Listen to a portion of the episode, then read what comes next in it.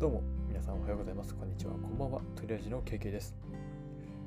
さあ今日はですねコックとシェフにまつわるお話です。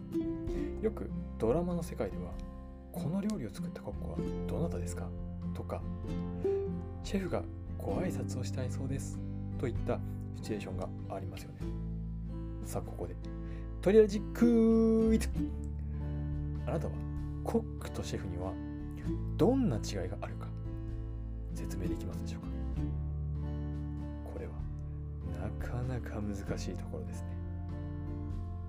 今日ですねコックとシェフの違いについて迫っていきましょう。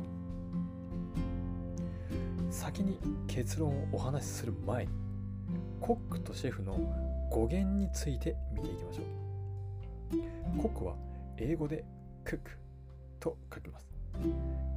よく英語ではクックですね。クックと言いますよね。このクックは調理するという意味があります。そのためコックは食材を調理する人つまり調理人を意味しています。ちなみに日本料理をはじめとした和食でのコックはですね板前がコックに該当します。対してシェフはシェフとキュイジーというフランス語が語源です。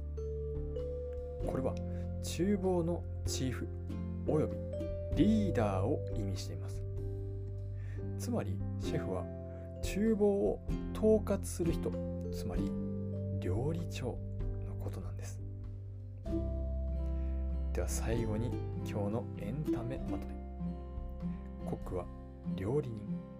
そしてシェフは厨房を統括する料理長のことを意味していました。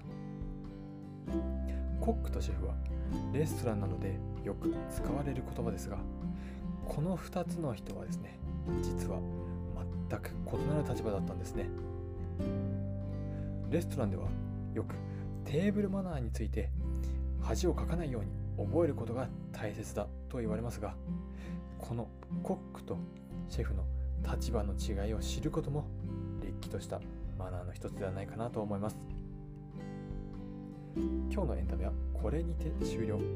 また明日のトリラジでお会いしましょう。